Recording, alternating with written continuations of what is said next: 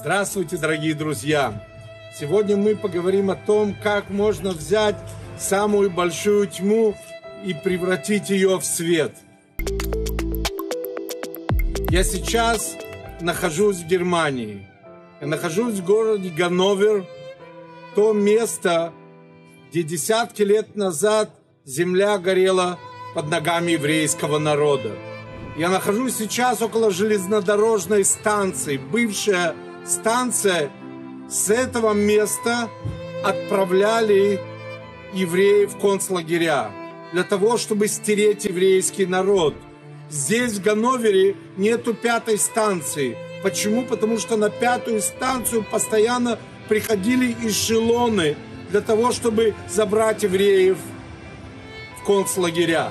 И в этом месте сейчас открывается синагога, еврейский центр, который называется Дом Беньямина. Здесь, в этом месте, евреи будут продолжать свою жизнь. Они будут продолжать то, для чего еврейская душа спустилась в этот мир.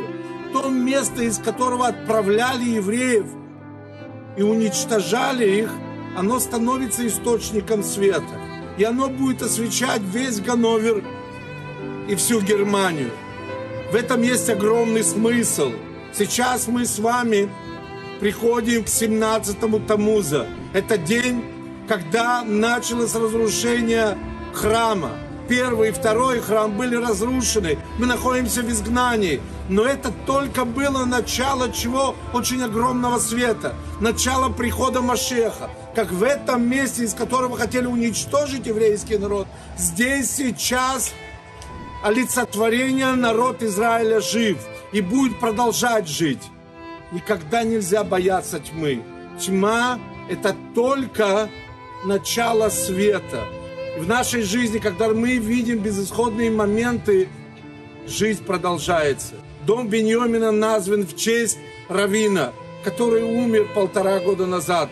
Мой близкий друг, но его дело продолжается. Сейчас здесь находится сотни евреев, которые пришли для того, чтобы отметить очень важный день. И в этом продолжение и распространение света из самой большой тьмы. Момент мудрости с Колель Тора. Присоединяйтесь к нам в Facebook, YouTube и не только –